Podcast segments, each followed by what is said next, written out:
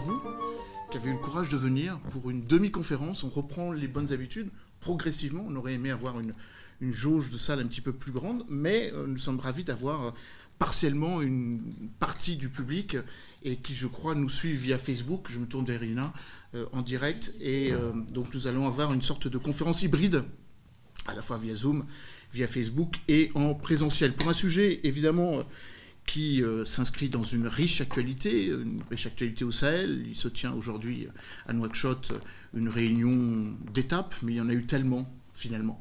Euh, six mois après la réunion de Pau, euh, réunissant donc les cinq présidents du G5 Sahel avec la venue de trois chefs d'État et de gouvernement européens, le président français, le Premier ministre espagnol Sanchez, Pedro Sanchez, et le président du Conseil, Giuseppe Conte. Et puis bien évidemment, comme ça a été rappelé, par Irina, une actualité très récente. Le 27 euh, juin dernier, le président Poutine et le président Macron se sont parlé virtuellement.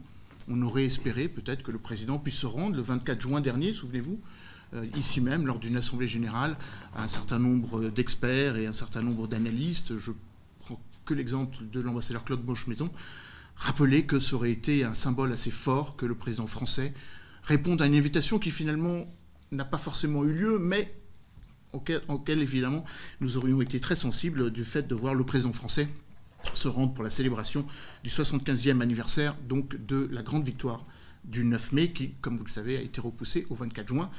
Euh, d'ailleurs, on avait évoqué ici même l'idée selon laquelle les deux chefs d'état-major, le général Gerasimov et le général Lecointre, avaient évoqué la possibilité de célébrer dans le même élan la célébration du bataillon, enfin du régiment l'escadre euh, aérienne euh, Normandie-Nimeg, qui euh, sont au cœur évidemment de cette relation. Mais on y reviendra peut-être ultérieurement. Alors cette, cette réunion porte un titre que l'on peut voir de deux manières, vers à moitié vide ou vers à moitié plein, en se rappelant que la coopération ou l'appel à une plus grande coopération, sans négliger évidemment les divergences entre nos deux pays, s'inscrit finalement dans une forme de diplomatie des images. J'ai à côté de moi quelqu'un dont le, journal s'appelle Paris Match et qui euh, met en avant euh, le poids des mots et le choc des images. Et je crois que euh, on pourrait résumer la relation récente entre la France et la Russie à travers, souvenez-vous, ce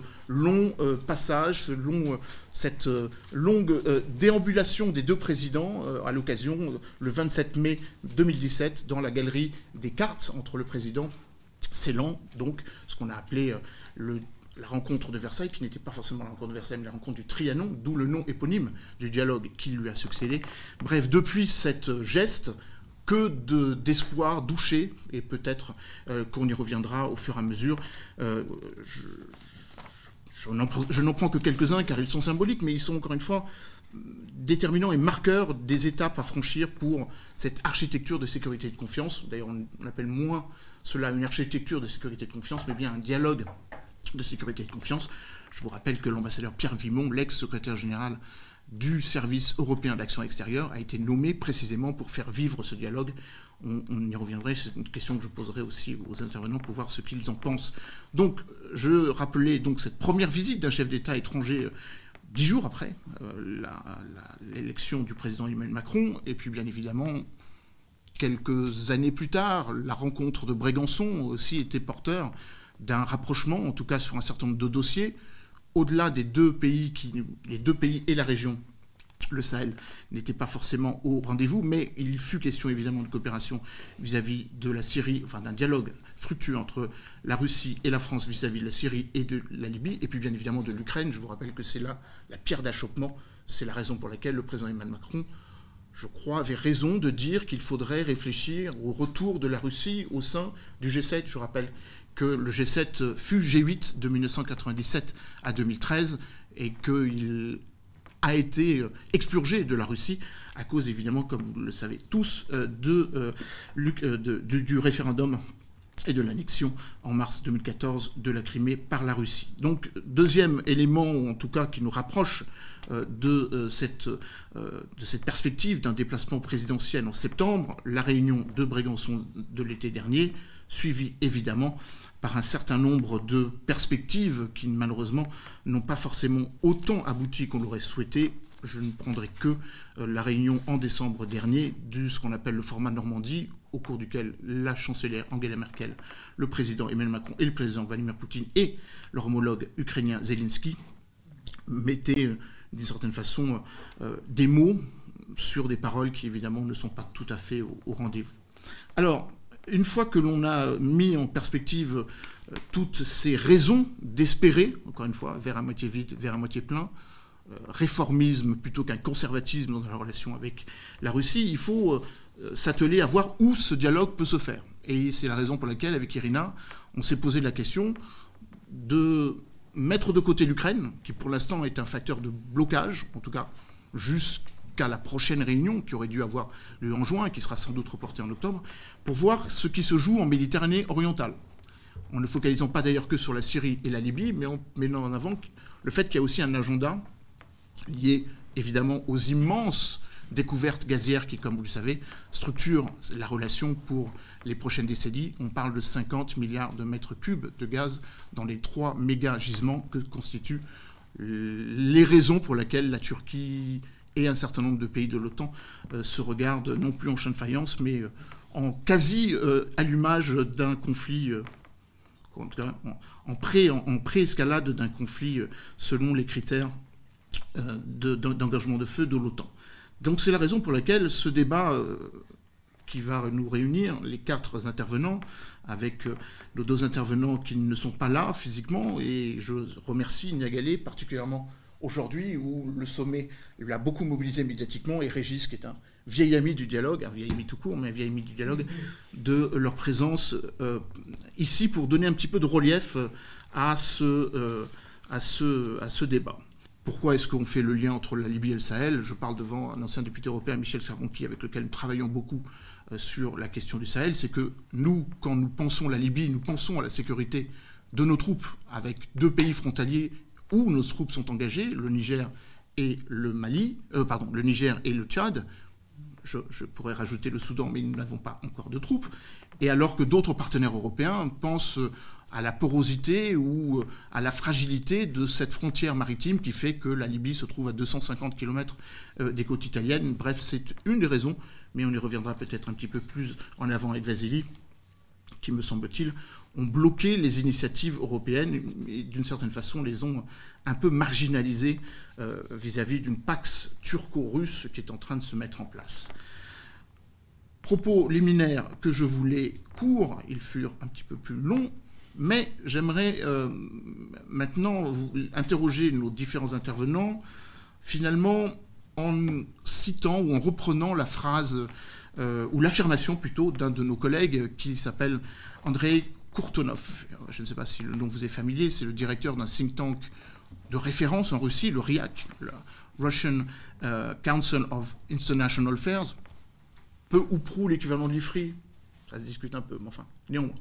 Et donc, lors d'un interview euh, qui est paru dans un des concurrents euh, de, Régis, quand on lui posait la question de savoir si oui ou non il voyait une amélioration dans la relation entre nos deux pays, je rappelle que quelques heures auparavant, le président Poutine et le président Emmanuel Macron avaient convenu d'un certain nombre de sujets.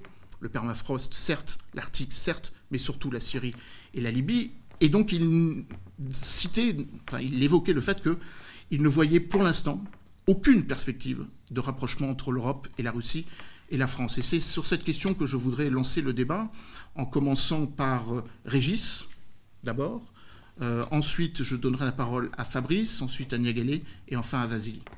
Euh, écoutez, c'est vrai que euh, ce, que vous avez évoqué il y a,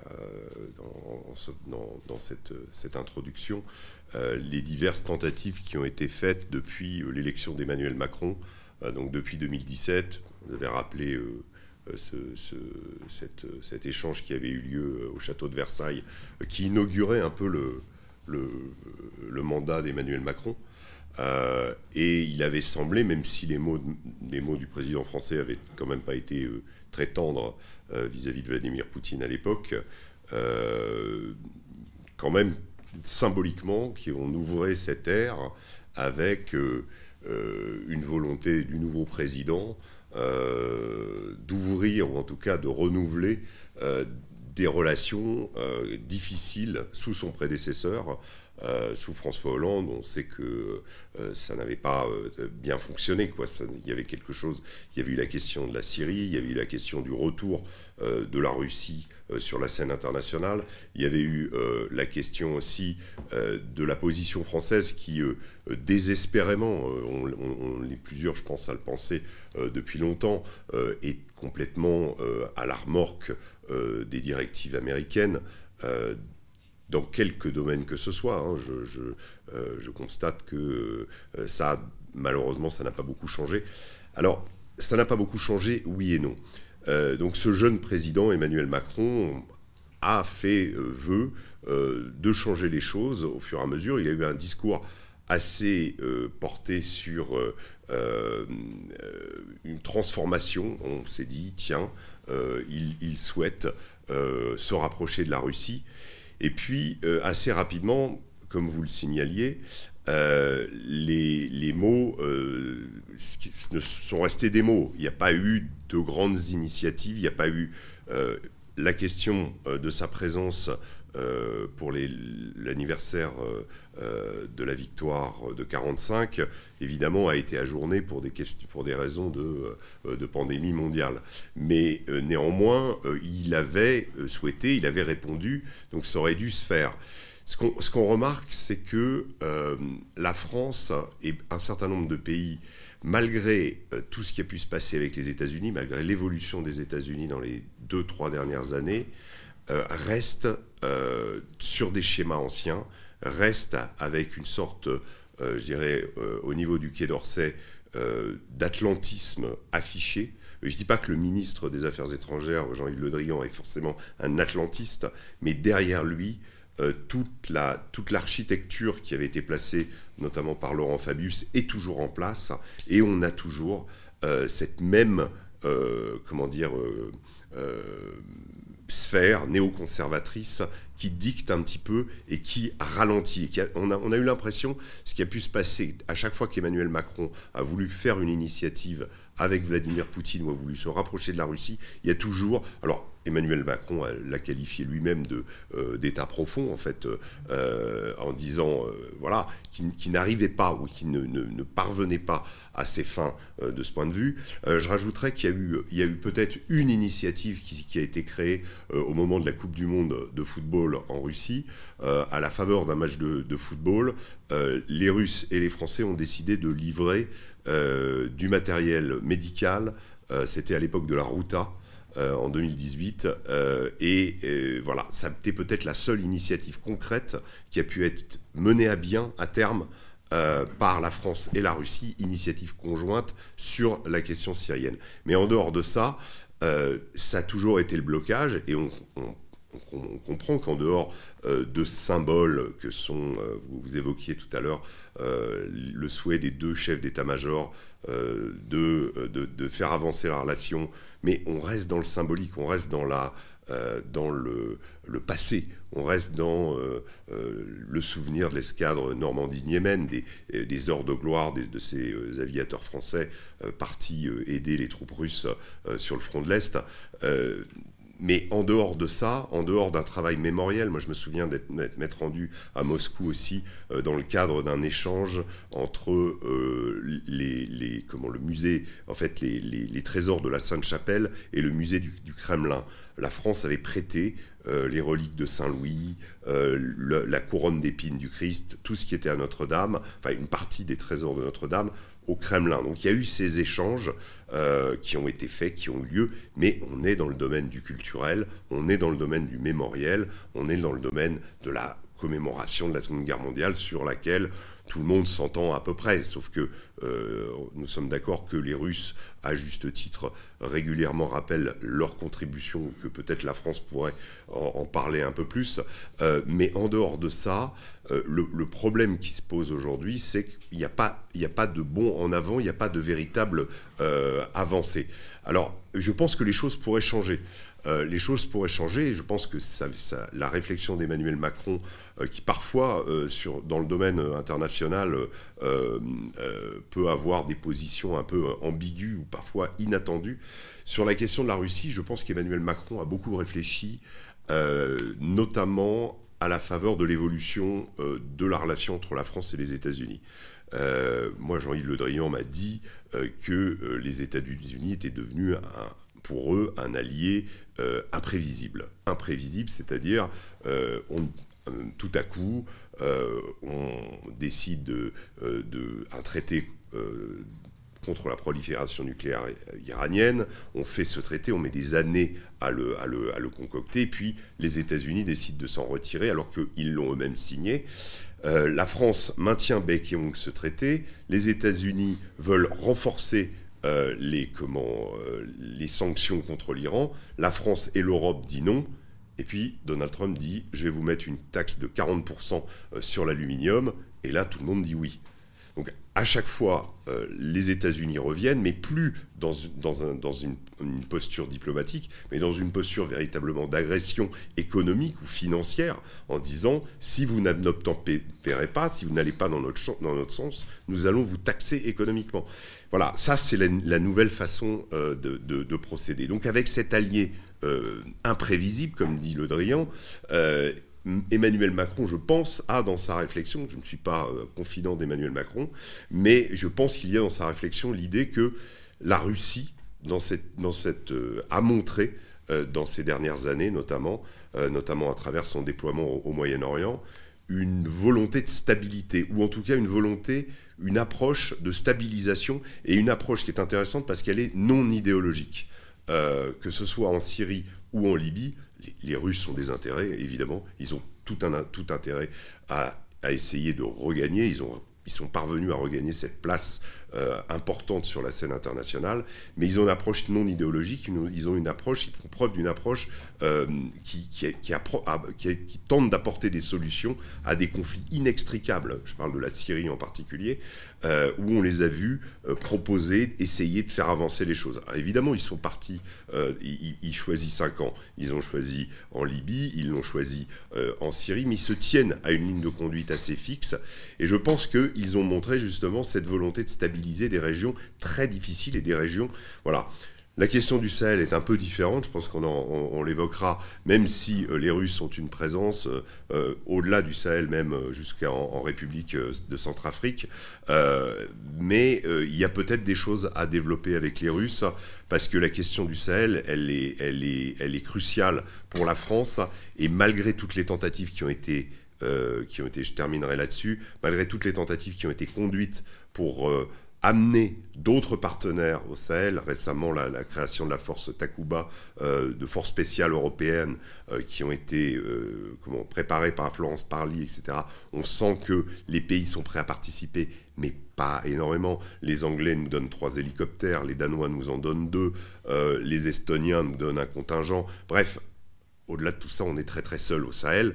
Et, certains généraux, moi avec lesquels je m'étais entretenu, disaient que oui, les Russes euh, sont toujours considérés comme une puissance dont il faut se méfier, mais euh, quelque part, à un moment, il faut se dire, euh, tout le monde est le bienvenu dans ce truc parce que la France est très seule et qu'on ne va pas solutionner les problèmes du Sahel uniquement militairement, qu'à un moment, il va falloir peut-être qu'on s'intéresse aux Chinois, peut-être qu'on s'intéresse aux Russes, si on veut solutionner toute, ce, toute cette zone qui est dans, une zone où euh, on compte maintenant, euh, moi je pense que le Mali, le Mali est quasiment un État failli aujourd'hui. Si, on, regarde les choses avec lucidité, on ne peut pas considérer que le Mali est un État qui contrôle ses provinces, c'est fini. Euh, le Niger risque de, connaître le même sort. Le Burkina Faso s'est dégradé de façon hallucinante en les trois dernières années. Donc là, bah oui, il faut qu'on trouve d'autres partenaires. Donc peut-être qu'il y a des, initiatives à prendre. Peut-être que euh, quand on aura dépassé cette, phase uniquement militaire dans laquelle on est aujourd'hui, eh bien, euh, on ouvrira peut-être euh, un nouveau dialogue sur la question de l'Afrique. en vous écoutant, je, je me rappelais ce qu'avait dit justement Pierre Vimon lors d'une audition devant les sénateurs il y a de cela quelques semaines, en disant qu'il fallait ouvrir un canal de désescalade. Les divergences sont plus nombreuses que les, convergences, mais qu'il y a évidemment, comme vous le rappelez, un certain nombre d'éléments qui devraient évidemment dépasser cet état profond. Je rappelle que ce n'est pas nous qui le disons en tant qu'analyste, mais c'est bien le président de la République qui, devant les ambassadeurs réunis pour le discours annuel, a mis en avant les ambassadeurs en disant qu'ils devaient euh, aller au-delà et qu'ils souhaitaient ne pas être bloqués par cet état profond vous avez cité Jean-Yves Le Drian, j'ai tendance à penser qu'il appartient à cette catégorie, mais c'est une question que je ne valide, que je, que je ne m'approprie, que je, évidemment, je ne veux pas vous mettre en porte-à-faux. Non, non, mais... Le ministre des Affaires étrangères qui a mis un petit peu d'huile sur le feu sur la Libye, on y reviendra ultérieurement. Oui, je souscris tout à fait à ce que Régis a dit sur justement l'état profond en France, c'est-à-dire la domination des néoconservateurs, dans, dans les, notamment dans les sphères diplomatiques qui freinent des cas de fer pour un rapprochement avec la Russie et qui, on se, on, se, souvient des, des ballons d'essai qu'avait envoyé Emmanuel Macron au début de son mandat et euh, de la levée de bouclier qu'il a pu avoir euh, parmi tous ces, tous ces diplomates qui ont conduit euh, la politique française en Libye, en Syrie, au Liban, même en Irak, à un fiasco total, parce qu'on peut dire aujourd'hui que c'est un fiasco total. Hein, quand on, ne serait-ce que le Liban pays qui est francophone, qui était cher à notre cœur, sur lequel on a beaucoup investi, etc. Aujourd'hui, l'influence française au Liban, c'est peanuts. C'est terminé euh, également. Hein. c'est la, crise financière, j'espère que ça va, ça va s'écrouler également. Euh, la France vit toujours, enfin les diplomates français vivent toujours avec ce concept de, domination, d'hégémonie de l'Occident après la chute de l'Union soviétique, qui a fait que bah, le camp occidental avait triomphé.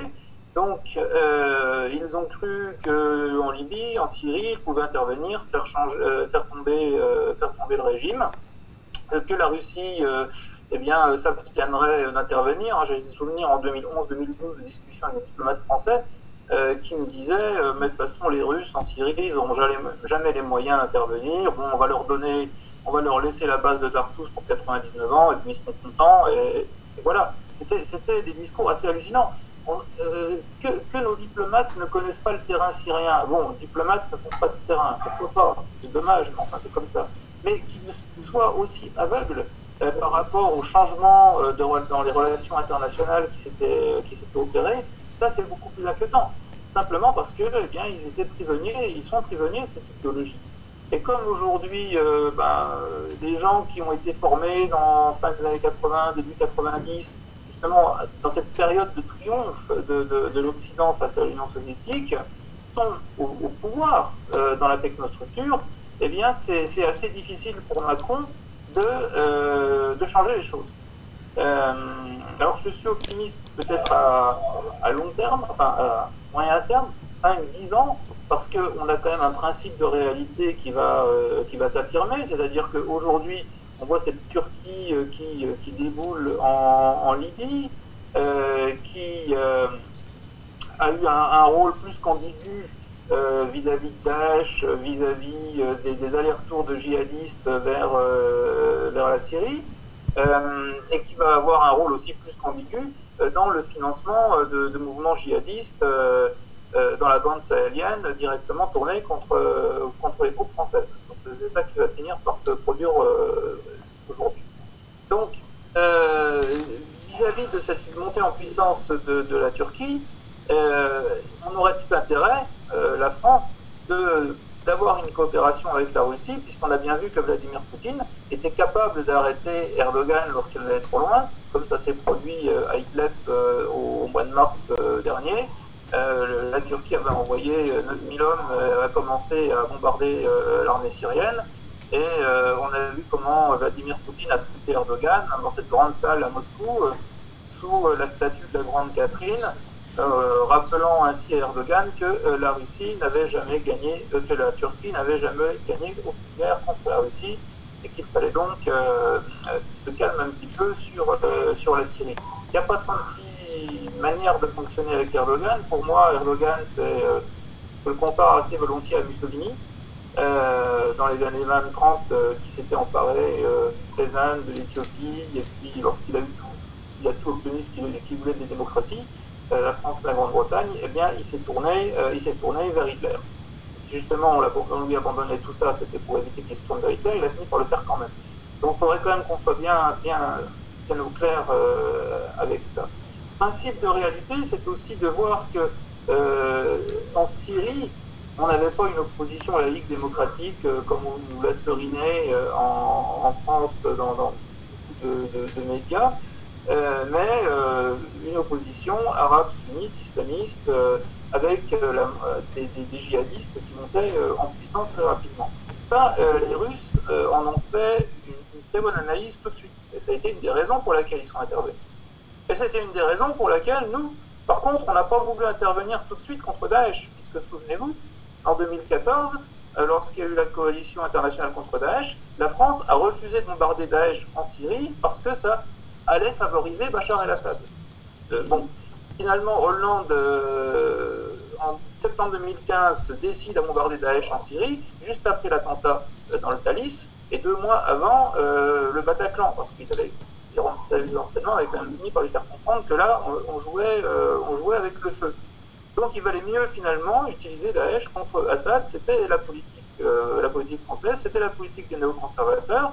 J'ai souvenir de Justin Weiss à Washington, euh, directeur du CAPS aux affaires étrangères à l'époque, qui nous avait dit c'est Assad qui a créé Daesh, donc si on veut, si on veut supprimer Daesh, il faut d'abord supprimer, supprimer Assad. On lui avait demandé perfidement si, euh, euh, par rapport à Israël, euh, il, fallait, il fallait aussi supprimer Israël pour qu'on puisse supprimer ensuite le Hamas et le djihad islamique. Enfin bon, là, c'était pas trop apprécié.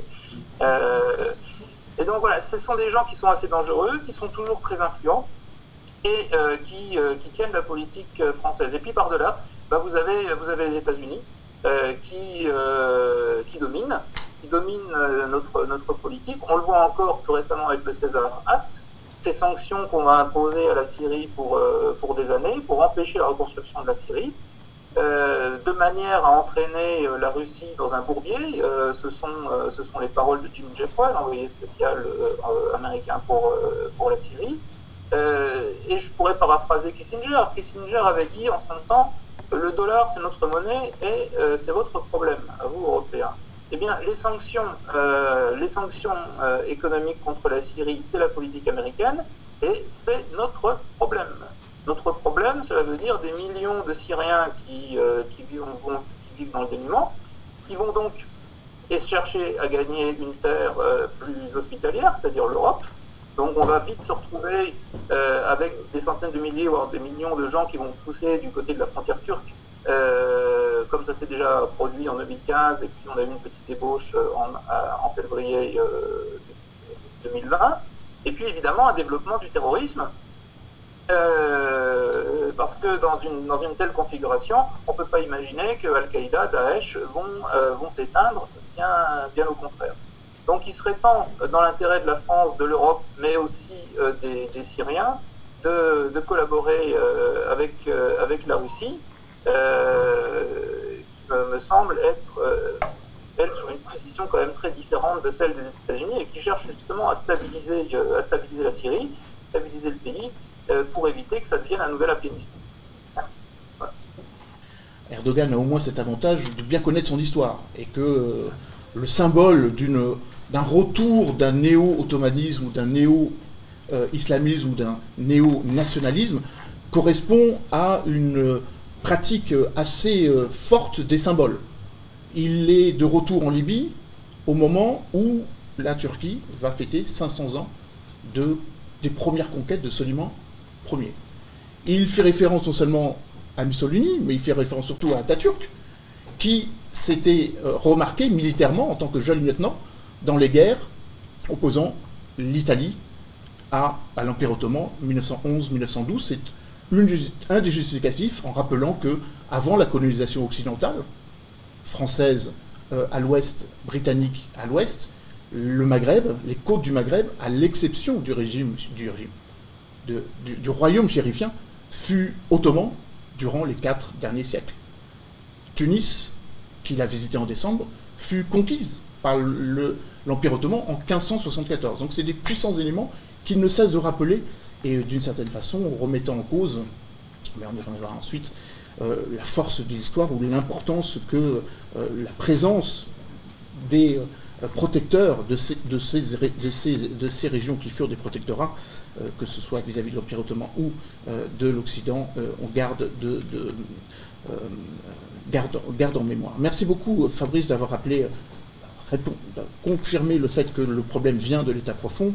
évidemment, on citera personne, enfin, moi personnellement je ne citerai personne, il y a déjà deux noms qui ont, déjà été cités, mais sur cette question, il y a une forte, évidemment, tendance à faire en sorte que l'on puisse parfois orienter non seulement les décisions du ministère des Affaires étrangères, mais peut-être un petit peu plus, et c'est nouveau, celle de la présidence, en tout cas c'est nouveau par rapport à, ce momentum d'il y a trois ans. Je trouve en effet euh, particulièrement stimulant aujourd'hui de s'interroger euh, sur le rôle de la Russie euh, dans cet espace sahélien euh, y compris d'un point de vue euh, historique. Et de ce point de vue-là, euh, je partirai du cas du Mali, dont il est intéressant de savoir que le premier président, donc Modibo Keïta, immédiatement après l'indépendance, a réclamé le départ des troupes françaises et a dénoncé les accords de défense qui avaient été conclus simplement quelques mois auparavant. Donc dès 1961, les troupes françaises ont, été renvoyé euh, du, Mali. Et dans l'esprit des nouveaux dirigeants de cette première république malienne, euh, l'objectif était de mettre sur pied une armée nationale pour combler, bien entendu, le vide euh, créé par le départ des troupes de l'ancien colon. Et dans la période de 1961 à 1978, la coopération avec les pays du bloc soviétique a vraiment joué un rôle absolument majeur euh, suite à la proclamation par le, Mali euh, de son attachement, de son adhésion aux valeurs euh, socialistes. Et après, par la suite, son choix du non-alignement. Et donc, cette coopération s'est poursuivie donc, de manière intense. avec la signature de plusieurs accords sectoriels et y compris des accords militaires. Euh, donc euh, l'URSS de l'époque a équipé l'armée malienne euh, en équipement lourd notamment, en blindés, en véhicules, en aviation. Et il y a eu en voie de nombreux techniciens militaires soviétiques, non seulement pour assurer la maintenance de ces équipements, mais aussi pour jouer le rôle d'instructeurs. réciproquement, de nombreux militaires maliens, officiers, euh, ont euh, été euh, envoyés se former en, en, URSS. Et le pays avait aussi développé de très bonnes relations avec d'autres pays du bloc soviétique, notamment avec la Tchécoslovaquie, qui était le deuxième partenaire du pays après l'URSS. bien entendu, hein, après 1991, à la fois en raison de la chute du mur, mais aussi de la période de, démocratisation hein, qui est euh, intervenu euh, au Mali, euh, les relations bilatérales, notamment avec la France, ont changé, se sont, se sont améliorées. Et en raison de ces liens historiques, aujourd'hui, enfin, si ce n'est aujourd'hui, c'est moins vrai aujourd'hui au sens de actuellement, mais en tout cas, au cours des derniers mois, notamment à la fin de l'année 2019, on a vu au Mali et plus largement dans certains pays du Sahel, mais c'était beaucoup plus perspective au Mali, une tentation de revigorer euh, cette alliance euh, avec, euh, avec la Russie. Alors, cette volonté est apparue à différents niveaux. D'abord du côté de l'opinion publique. Euh, c'est-à-dire que euh, dans le cadre des manifestations euh, anti-France, et j'insiste sur le mot anti-France et non pas anti-française, auxquelles on a assisté à la fin de l'année 2019, on a vu ce qu'on appelle la mouvance des patriotes du Mali, qui est un segment de la société civile du pays, demander le départ des troupes françaises de l'opération Barkhane, demander également le départ de la mission des Nations Unies, euh, en réclamant euh, à l'inverse euh, une intervention de la Russie. Euh, on s'est également euh, aperçu qu'il restait au sein euh, de, l'armée malienne une sensibilité, une proximité culturalo-opérationnelle, je dirais, c'est pas très correct, mais enfin bon, de la plus vieille génération d'officiers qui ont été en effet formés en Russie et dont beaucoup parlent parfaitement russe. Hein. on a vu aussi, Emmanuel l'a rappelé, du côté des autorités maliennes, euh, la volonté euh, d'un rapprochement qui s'est concrétisé par la signature euh, d'un accord de coopération militaire en, juin 2019 pour la formation de spécialistes dans le de spécialistes ça a été dit en matière d'opération de maintien de la paix et de lutte antiterroriste.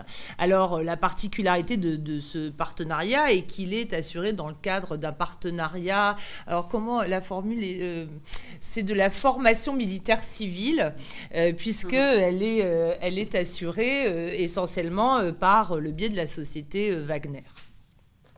Du côté des autres autorités sahéliennes, euh, il est intéressant euh, de voir que euh, ces appels lancés par le Mali ont été aussi relayés par d'autres États hein, du G5 Sahel, notamment avec l'appel du président Roch-Marc Kaboré de Burkina Faso à la Russie pour qu'elle rejoigne, alors Emmanuel évoquait le G7-J8, pour qu'elle rejoigne notamment le fameux programme du P3S et le programme pour la sécurité et la stabilité au Sahel qui a été annoncé lors du sommet du G7 à Biarritz.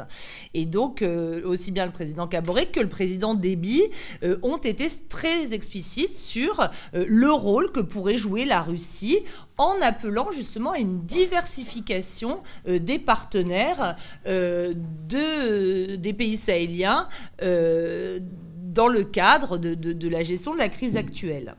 Euh, qu'en est-il côté français?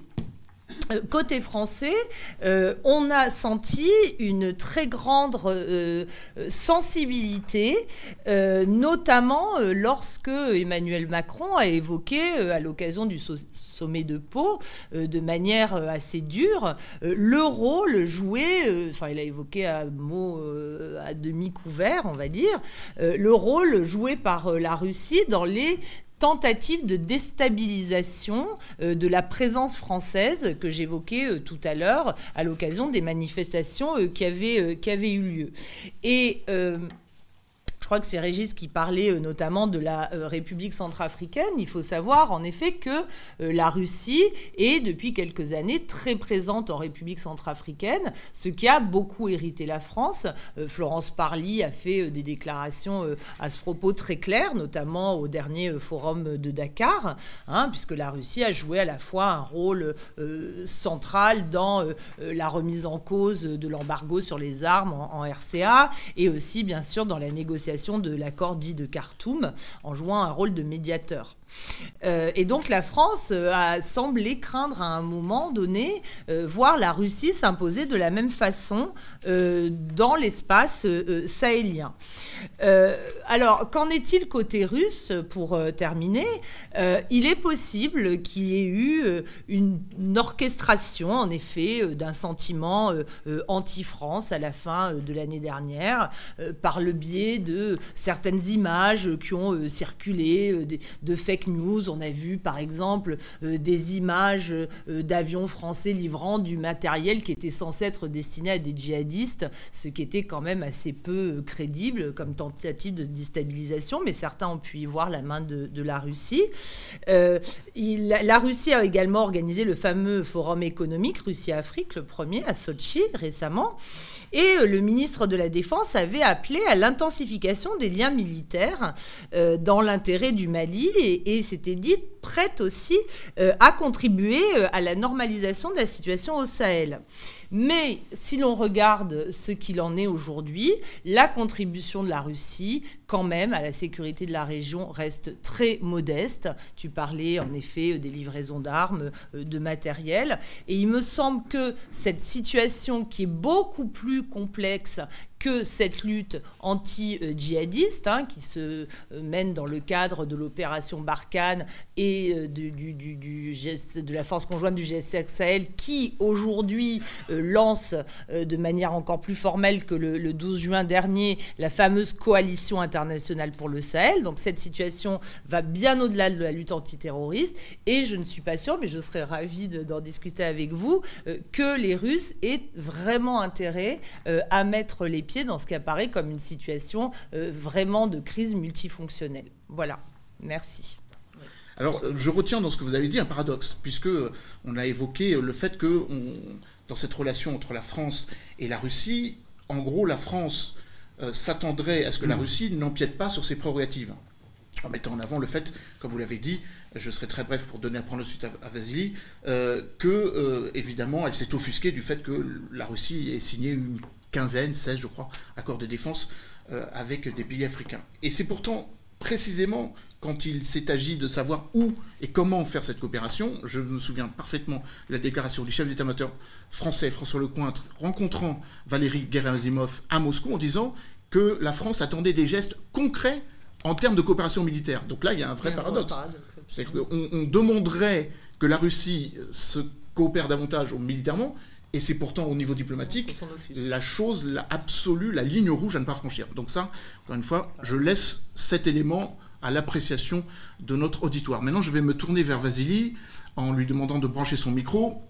Même question, est-il optimiste, est-il euh, euh, moins optimiste euh, par rapport au, renforcement de la relation entre la France et la Russie, avec peut-être là aussi la Turquie qui nous met d'accord Je cite cette phrase du ministre des Affaires étrangères turc, il y a quelques heures, Mevlut Savusoglu, qui évoque le fait que la France devrait s'efforcer, en fait, pardon, en mettant en avant euh, le, fait que la France vise, je cite, à renforcer euh, la euh, présence de la Russie en Libye en s'en offusquant. Je rappelle que quelques heures précédant cette déclaration du ministre des Affaires étrangères turc, la France avait accusé la Turquie de mener des ou avait accusé la Turquie d'avoir une responsabilité, je cite, historique et criminelle en, Libye. Est-ce que finalement la Turquie ne va pas nous rapprocher en tout cas sur le dossier libyen? Je vous cède la parole, Vasily.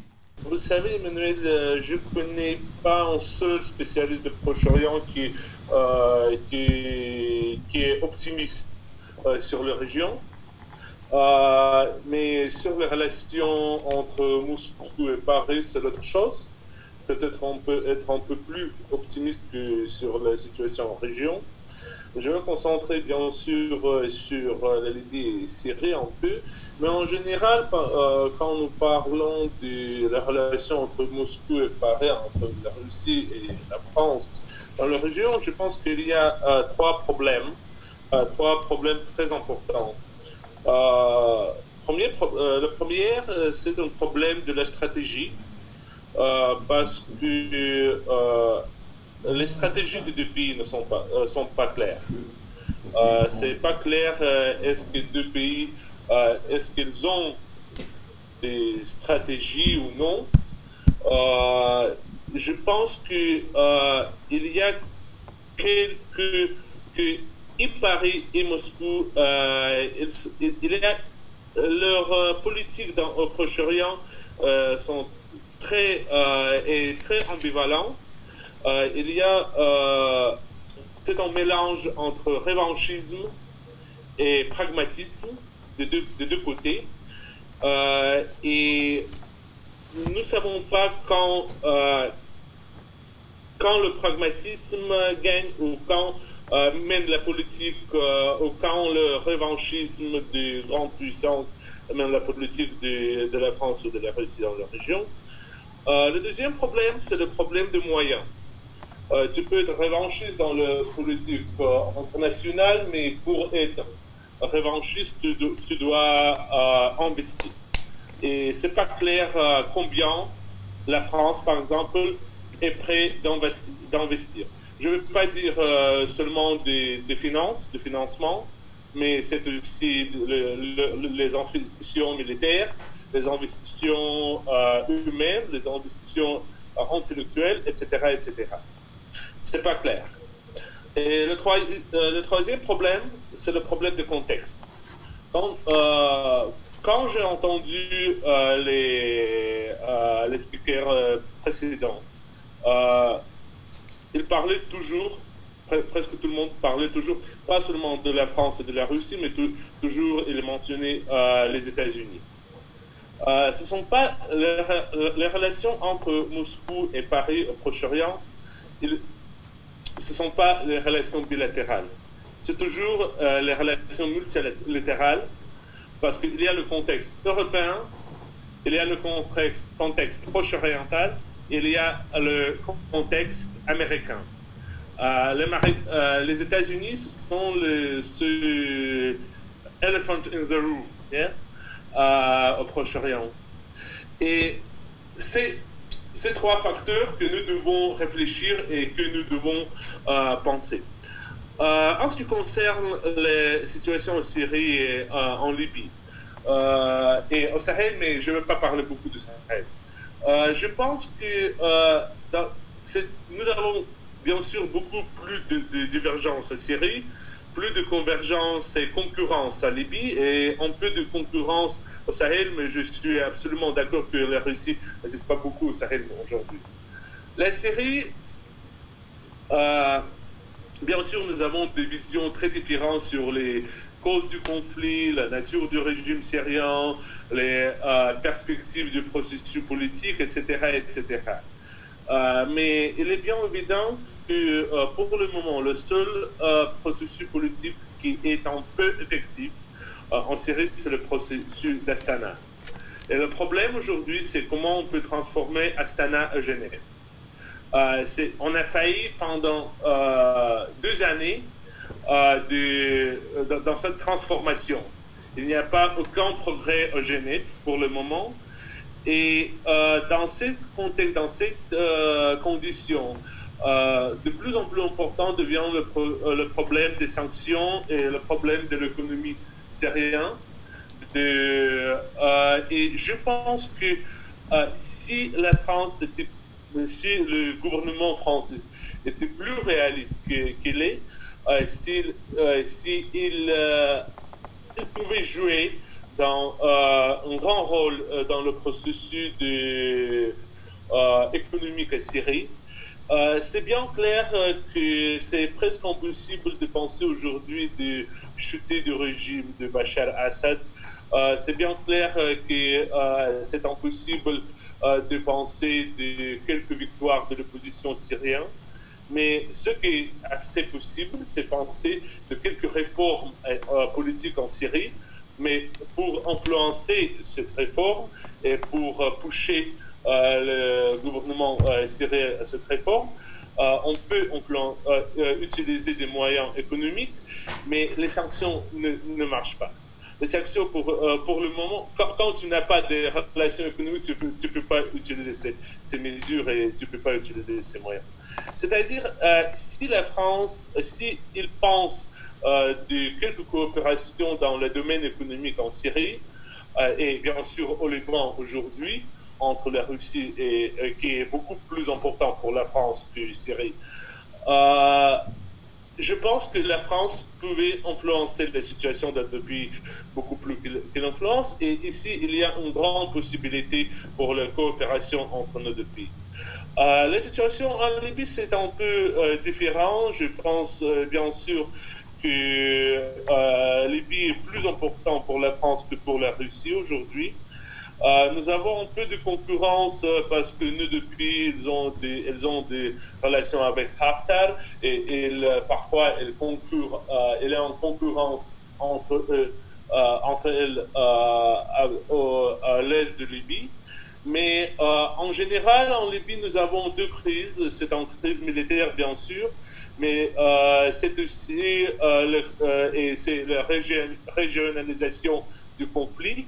Euh, en absence de, de quelques positions euh, unies de, la communauté internationale, mais en même temps, c'est une crise de légitimité. Euh, parce que le crise, c'est une crise et le conflit des narratifs. parce que nous avons, oui, nous, bien sûr, la position officielle de Moscou, nous acceptons les, compétences, les, le pouvoir de Tripoli, de, mais en même temps, c'est euh, la réalité qu'il y a la crise de légitimité en Libye. Et pour parler de quelques euh, processus politiques, euh, il faut euh, penser de coopération entre les grands pays, pas des pays régionaux, mais les pays plus ou moins neutres, plus ou moins, pas absolument neutres comme, je ne sais pas, la Suisse, euh, mais plus ou moins neutre comme la France ou la Russie, qui peut jouer un grand rôle dans le processus politique pour le réétablir. L'expérience de Berlin était assez positive. et je pense que la France et la Russie peuvent devenir des locomotives de ce processus. Vous avez mentionné Astana, donc je rappelle ce qu'est Astana, processus parallèle au processus onusien visant à stabiliser ou aboutissant à une stabilisation politique en, Syrie, associant trois pays, justifié par le fait que ces trois pays ont une implication militaire sur place. En tout cas, c'est. C'est comme ça que la Russie, l'Iran, d'une certaine manière, via ses proxys, son proxy qu'est le Hezbollah, et, évidemment la Turquie. La question ne se pose pas du tout de la même manière euh, en Libye, puisque la Russie dit qu'elle n'a pas de troupes, hormis les supplétifs que constitue la SMP, la société militaire privée Wagner. Donc, est-ce qu'on peut parler d'un Astana en Libye? Première question. Je sais qu'on euh, en a déjà discuté dans un précédent webinaire que nous avons organisé et euh, pour lequel Vasily m'avait fait l'amitié d'intervenir de Moscou. Et puis la deuxième question, puisqu'il s'agit de trouver des acteurs neutres comme on se rend compte quand même qu'on ne pourra pas se passer et de la Turquie et de la Russie, puisqu'ils sont quasiment en train de signer une paix qui marginalise l'Europe, qui est le troisième acteur? Est-ce que c'est un des pays européens? L'Allemagne préside le Conseil de sécurité des Nations Unies à partir de demain, et en même temps elle préside le, conseil, européen et le Conseil de sécurité en même temps. Euh, et que le tour de la France deviendra, que je vous rappelle, qu'au premier semestre 2022. Donc il y a quand même une marge de manœuvre assez large et que entre la présidence française et la présidence allemande, il y aura une présidence portugaise et une présidence slovène qui, me semble-t-il, iront davantage du côté de l'Allemagne et que euh, du côté du triumvirat euh, français, tchèque et suède qui nous éloignent un peu de la Méditerranée. Ce que je veux dire, c'est que le momentum méditerranéen ne sera pas français, mais il sera caractérisé pour les deux prochaines années par l'Allemagne et euh, sa puissance économique. Donc la question est simple, et je vous la pose, Vasily, très rapidement. Peut-on envisager euh, cette comparaison euh, Jean-Yves Le Drian évoque la syrianisation du conflit en Libye, évoque le fait qu'il y a un grand danger à ce qu'il y ait une deuxième Syrie à 250 km des frontières des côtes européennes? Peut-on envisager une Astana à la Libye, euh, la syrienne, pardon? Et est-ce que c'est là une façon peut-être de faire en sorte que Paris et Moscou travaillent de concert pour qu'il y ait au moins une voix européenne dans cette triangulation, comme ça s'est fait en Syrie euh, c'est beaucoup de questions pour, pour, pour, la réponse rapidement, mais en général, je pense que Astana pour pour la Libye, c'est presque impossible. Euh, c'est impossible seulement avec, euh, avec euh, la Turquie et peut-être l'Égypte. Mais en général, officiellement, nous n'avons pas de troupes à Libye. vous aussi, officiellement, vous n'avez pas de troupes en Libye et les autres aussi. personne n'a pas de troupes en Libye. Et, Ça se discute personne n'a pas de troupes et peut-être qu'il n'y a pas de conflit.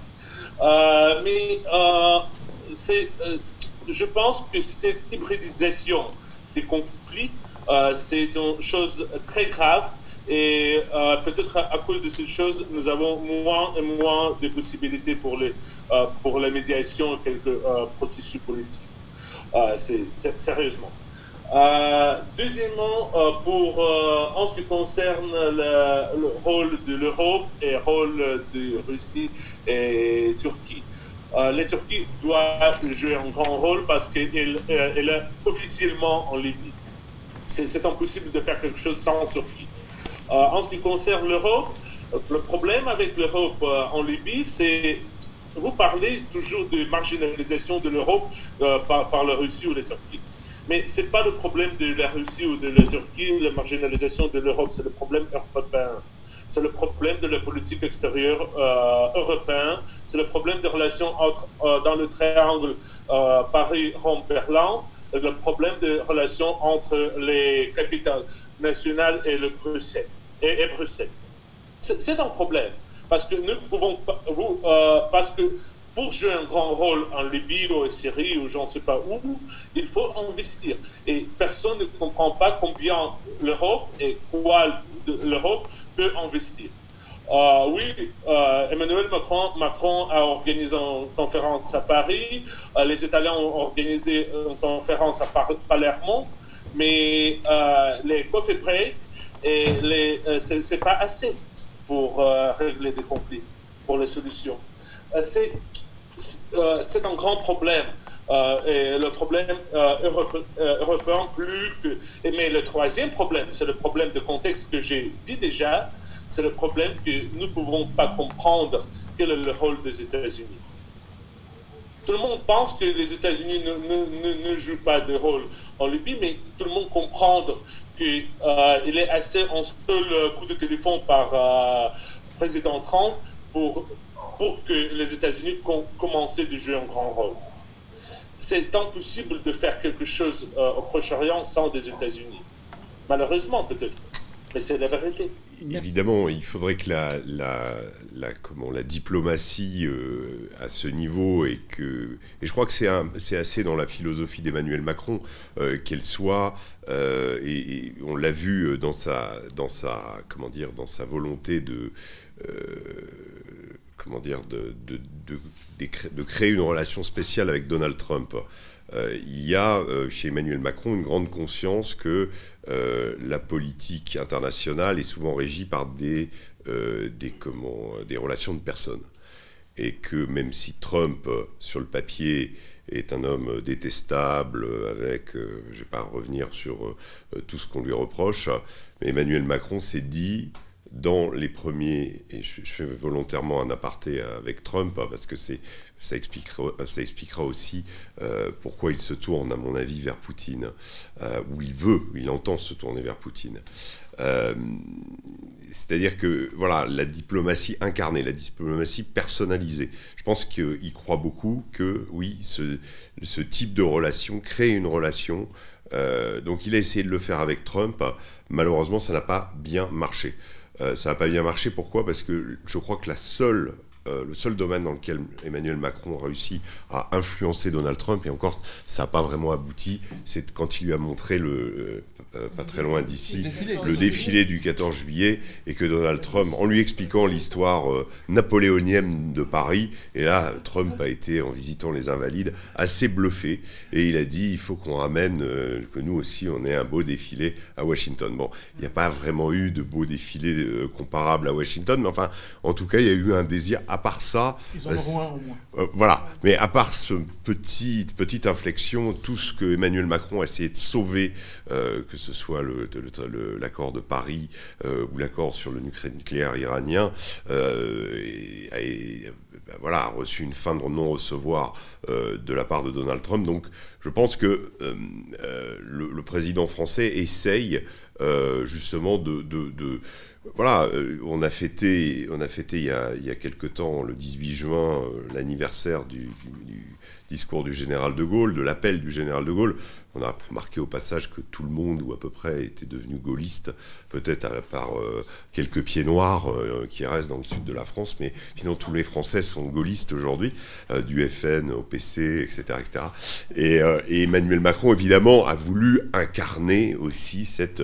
Et je pense que très précisément, comme à peu près la plupart de ses prédécesseurs, mais avec quand même une claire conscience de l'histoire, il voudrait, il aurait aimé être cette puissance médiane entre les États-Unis et la France, qui était le, grand apanage du général de Gaulle, enfin le grand rêve du général de Gaulle, et que voilà, aujourd'hui, son désir de, rapprochement de la Russie est dicté par, euh, je pense, je vais un, petit peu me répéter ce que j'ai dit dans la première partie, mais par euh, le problème de cet allié américain, de problème de, cette alliance américaine, euh, où à une certaine époque, quand on partait dans les croisades, quand on suivait les croisades américaines, euh, ou quand on les suivait pas d'ailleurs, en 91 ou en 2003 en Irak, eh bien, il y avait toujours un vernis euh, on pouvait se, raccrocher. C'est pour ça que j'ai euh, un peu de mal pour mes confrères atlantistes aujourd'hui.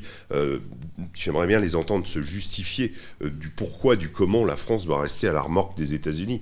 Parce qu'on a clairement un pays en face qui nous, qui nous dit les choses cash, qui nous dit vous êtes des alliés, certes, mais vous êtes là pour nous obéir.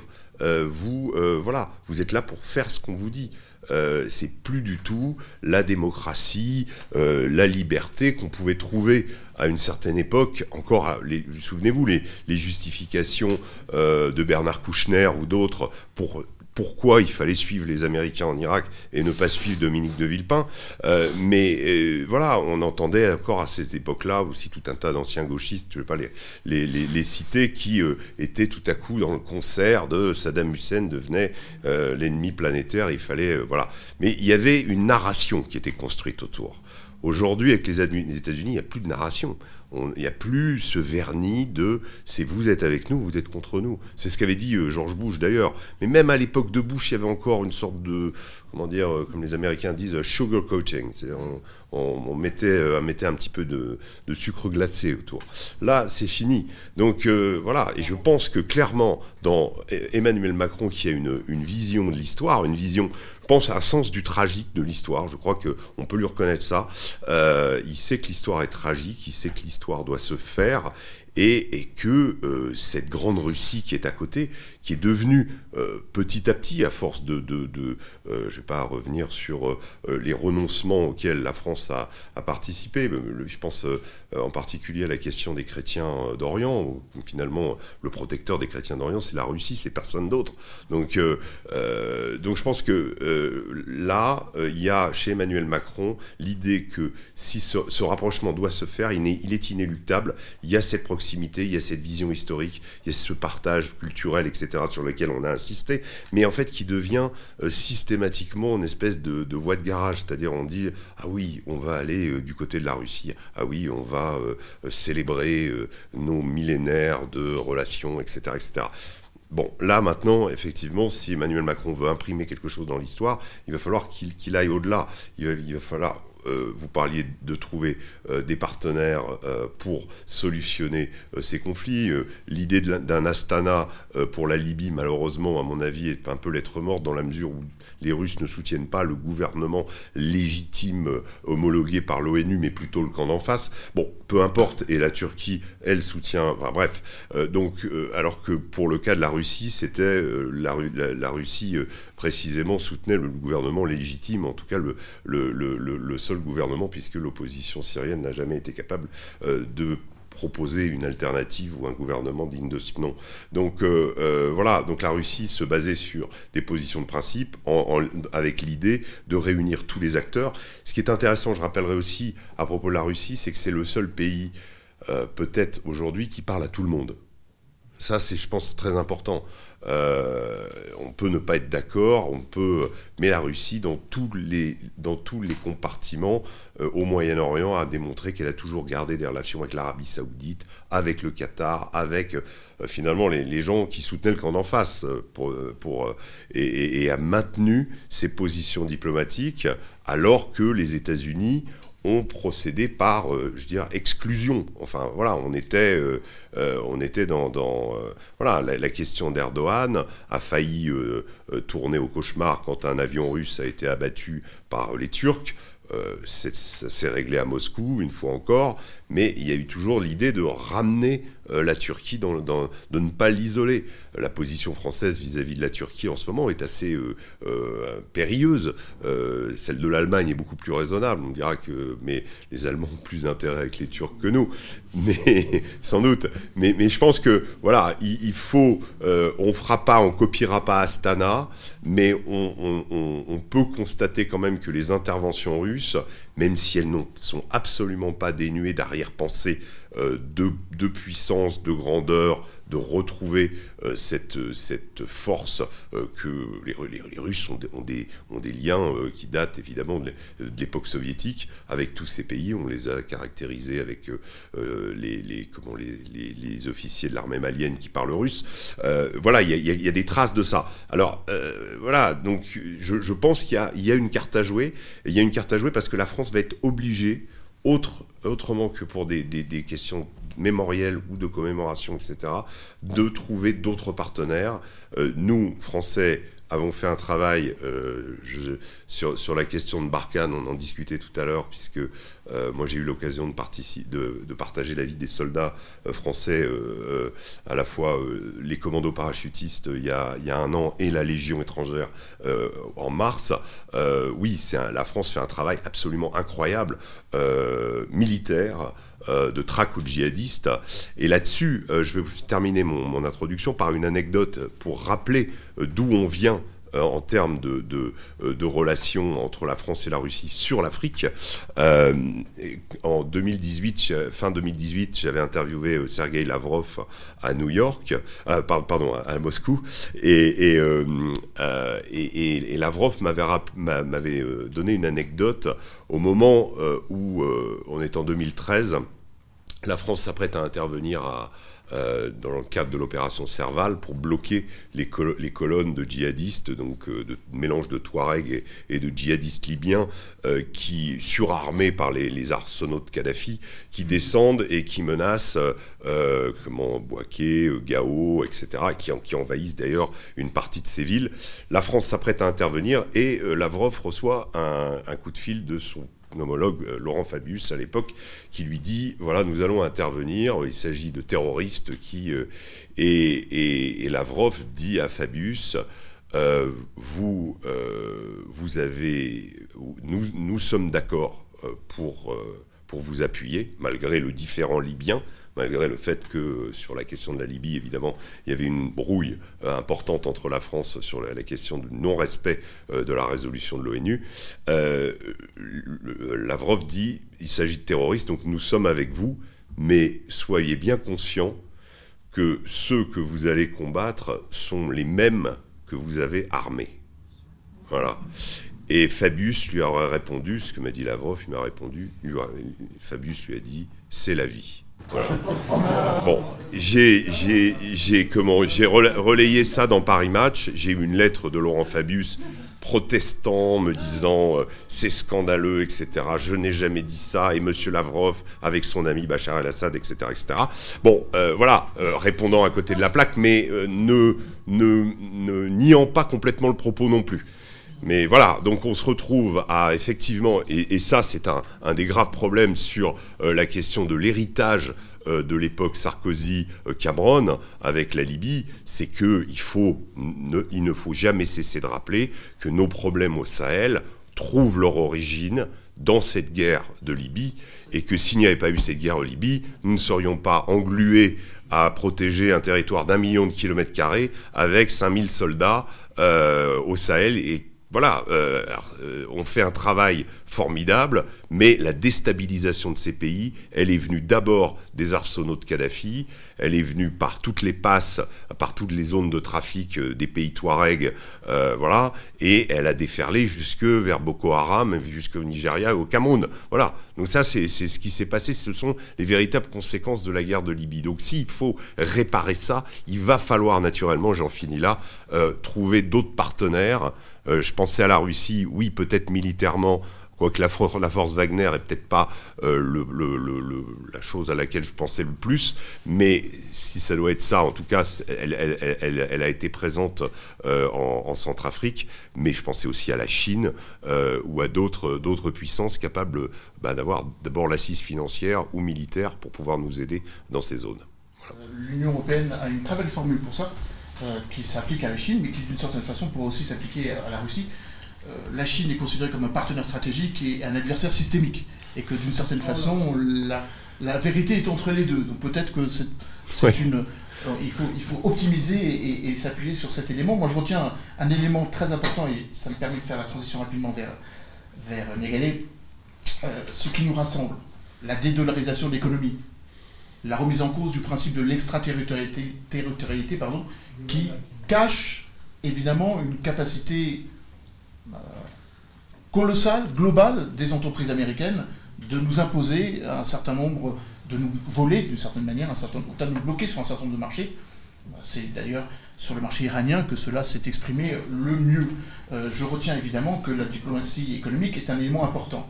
Et justement, ça me permet de me euh, tourner vers Négalé. Ensuite, je donnerai la parole à Fabrice. On a beaucoup parlé, parce que ce fut largement évoqué lors du sommet de Sochi le premier sommet réunissant, si je ne m'abuse, cinquantaine, cinquantaine, pas tous, ils ne réussiront jamais autant que la Chine qui a réussi à en réunir 53. Et leur remonte Iswatini qui reconnaît toujours pas la Chine, mais à mon avis, ça va être très rapide. Euh, bref, euh, à Sochi, euh, souvenez-vous, cette image très symbolique, le président Sisi, en exerçant la présidence annuelle de l'Union africaine, et le président Vladimir Poutine, qui donnait la parole par lettre alphabétique à tous les présidents. Et j'ai bien souvenir que et Idriss Déby, et le président Bouhari nigérian, et le président Alpha Condé, vieux souvenir du centralisme démocratique dont il est l'héritier avec ses couturés, ont fait un appel clairement à ce que la présence russe soit une réalité, mais pas qu'au niveau militaire, au niveau économique. Je rappelle quand même qu'une euh, bonne partie des entreprises qui vont exploiter l'alumine et le bauxite des mines de Simandou en Guinée ne sont plus les entreprises anglo-saxonnes ou les entreprises telles Rio Tinto ou euh, euh, BMS, BMZ, pardon, mais bien les entreprises russes et qu'il euh, y a sur le continent africain trois centrales atomiques qui sont en négociation, une au Nigeria, une en Afrique du Sud, une en Égypte. Donc j'aimerais vous poser la question, est-ce que au-delà de la dimension militaire, il n'y a pas une dimension économique très forte qui fait que le président Poutine a annoncé lors du sommet de Sochi, d'ailleurs le président Erdogan avait dit la même chose, qu'ils allaient multiplier par 4 les investissements turcs à l'horizon 2050, de 20 milliards à 100 milliards, idem pour la Russie. Est-ce que le ventre mou ou la pénétration russe n'est pas davantage au niveau économique quand on sait qu'il y a aussi, euh, je parle devant des médias, des médias russes, une très forte pénétration des chaînes euh, actuellement. Russia Today en français est aussi regardé que France 24 en français. Pourquoi? Parce qu'ils ont noué des partenariats avec quasiment une trentaine de pays sur le continent africain. Est-ce que ce n'est pas dans ce domaine-là que la coopération est la plus évidente? Je, je regarde avec beaucoup d'intérêt les nominations d'ambassadeurs. Symboliquement, c'est le fils d'André Gromyko, Igor Gromyko, qui a été nommé ambassadeur au Mali, un des ambassadeurs les plus respectés euh, d'abord, euh, par le, fait que euh, moi, je me méfie toujours des annonces qui suivent ou qui concluent les sommets. on voit à quel point, y compris côté européen, on est victime de ça, les annonces d'investissements de, massifs, etc. Ça met toujours du temps à se matérialiser. la présence turque, d'un point de vue économique, on l'aperçoit chaque jour davantage au quotidien. Elle, est, très, elle, est, très visible. Il n'y a qu'à aller euh, voir qui construit les aéroports aujourd'hui euh, euh, de Niamey, qui est magnifique d'ailleurs, contrairement au dernier aéroport de Dakar, qui pourtant est aussi fait par le même, par le même constructeur. enfin, celui de Niamey est minuscule, vraiment minuscule, mais c'est un petit bijou, franchement. Et, on voit vraiment, et, ne serait-ce qu'en termes, au-delà de la construction des aéroports, les, les connexions aériennes sont très intéressantes intéressant pour ce qui concerne euh, la, Turquie en Afrique. Aujourd'hui, ça devient rare de ne pas avoir une escale. Euh, alors, euh, je ne sais, bah, c'est pas, ils jouent pas sur le même segment, mais ils sont très présents, en tout cas, absolument. Hein. Voilà. Donc, euh, moi, je ne perçois pas ça euh, du, côté, euh, du côté russe encore sur le terrain. Mais je trouve que cette approche consistant à entendre l'appel qui est lancé par les pays euh, africain à la Russie, en le prenant non pas par le biais de l'assistance militaire comme on le fait trop souvent, mais au contraire d'un partenariat beaucoup plus large et beaucoup plus économique, me paraît euh, euh, assez, assez prometteur en effet. Je voudrais simplement très rapidement réagir sur ce que disait Régis Le Sommier sur le, cette question de la déstabilisation de la Libye. il faut savoir que, en effet, elle est au cœur euh, de la rhétorique aujourd'hui et sans doute euh, des,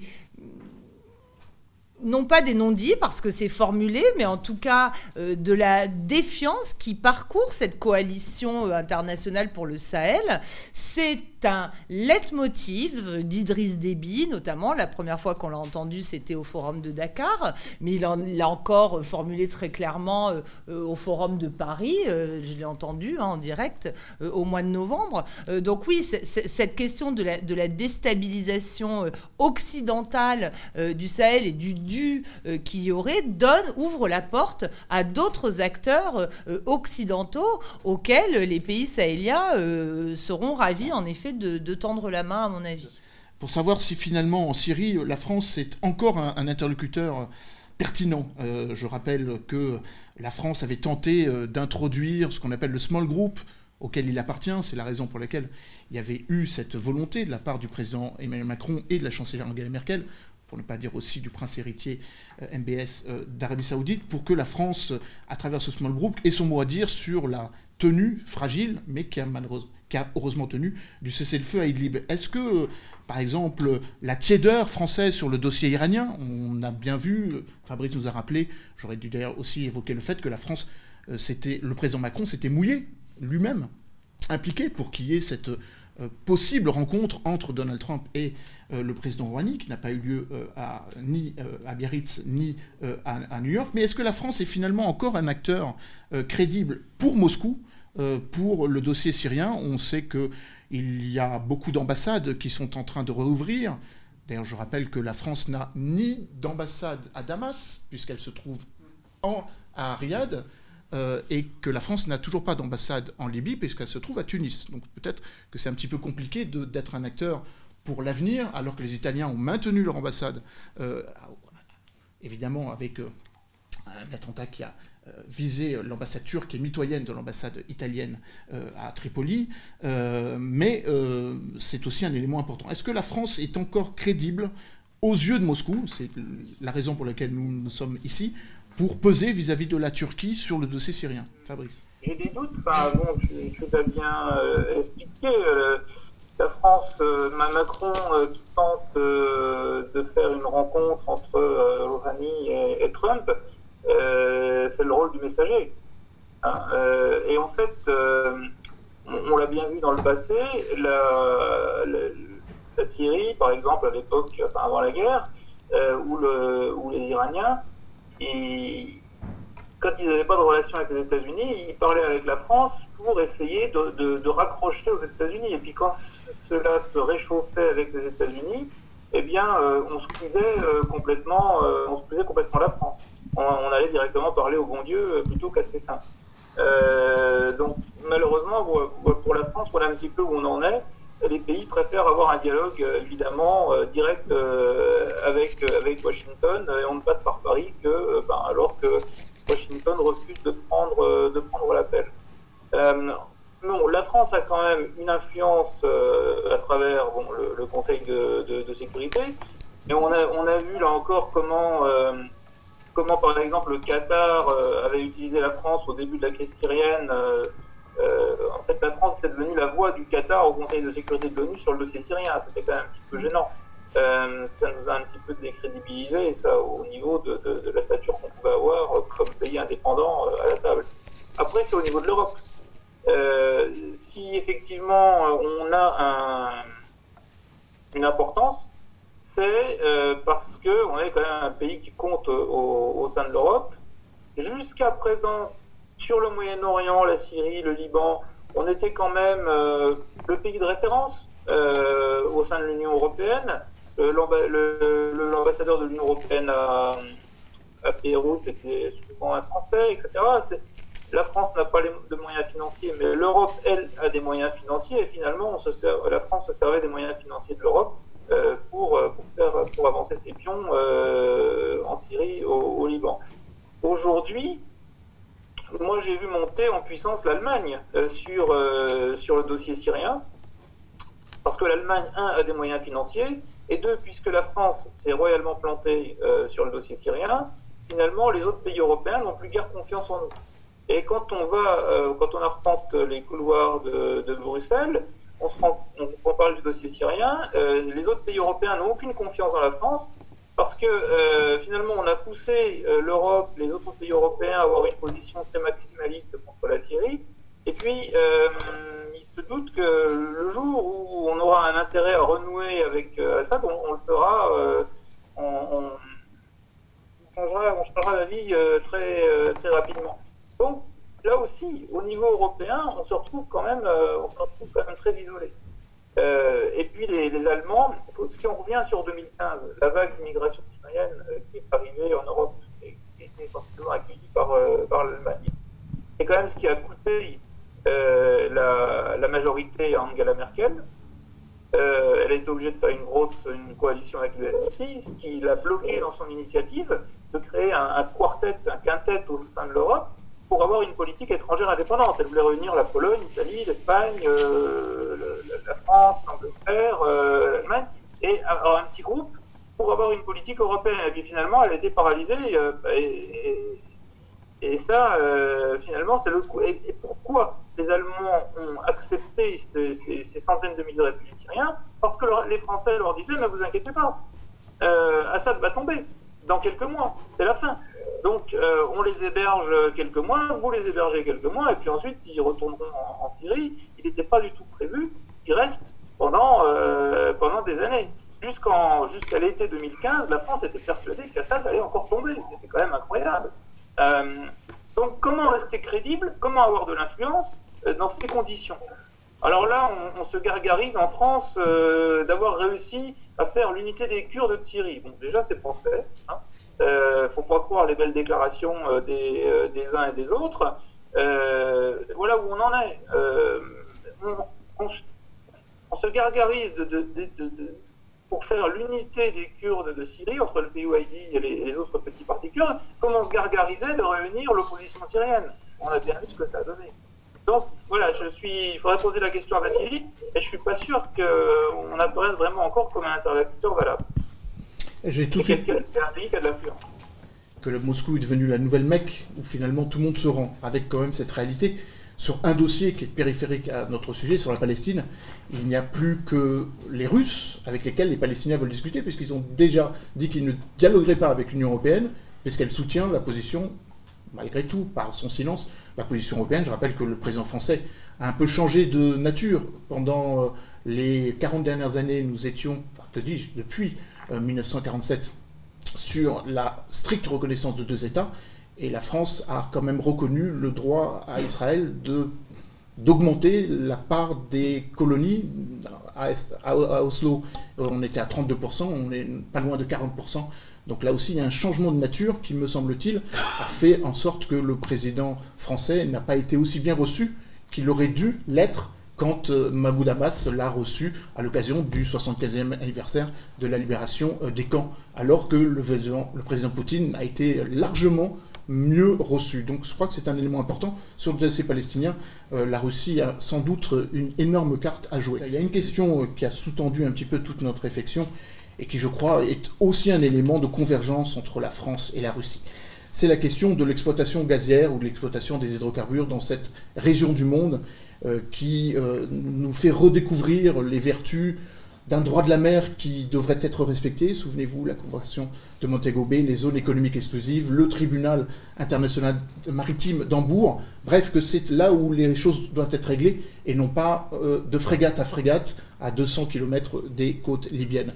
Est-ce que là, il n'y a pas un élément convergent qui fait que, alors que Turkstream associe les deux compagnies gazières pétrolière russe, Bota, euh, euh, pardon, Botaz, et russe Gazprom, il n'y a pas là une concurrence qui nuit un peu à l'amitié entre la Turquie et la Russie, notamment à l'aune euh, de l'accord qui a été signé le 27 novembre dernier, qui tendrait illégalement, je pèse mes mots, avec beaucoup de guillemets, en tout cas je l'affirme, à étendre la zone économique exclusive entre la Turquie et euh, la Libye aux dépens de la Grèce. Est-ce qu'il n'y a pas là, parce qu'il euh, est question d'un gazoduc, le gazoduc Poséidon, qui vise justement à faire en sorte que ces immenses réserves gazières, 50 milliards de mètres cubes, 1,5 milliard de barils en termes de réserves dans cette région, qui, pour l'instant, est en train de fédérer des pays qui, parfois, ont des intérêts divergents.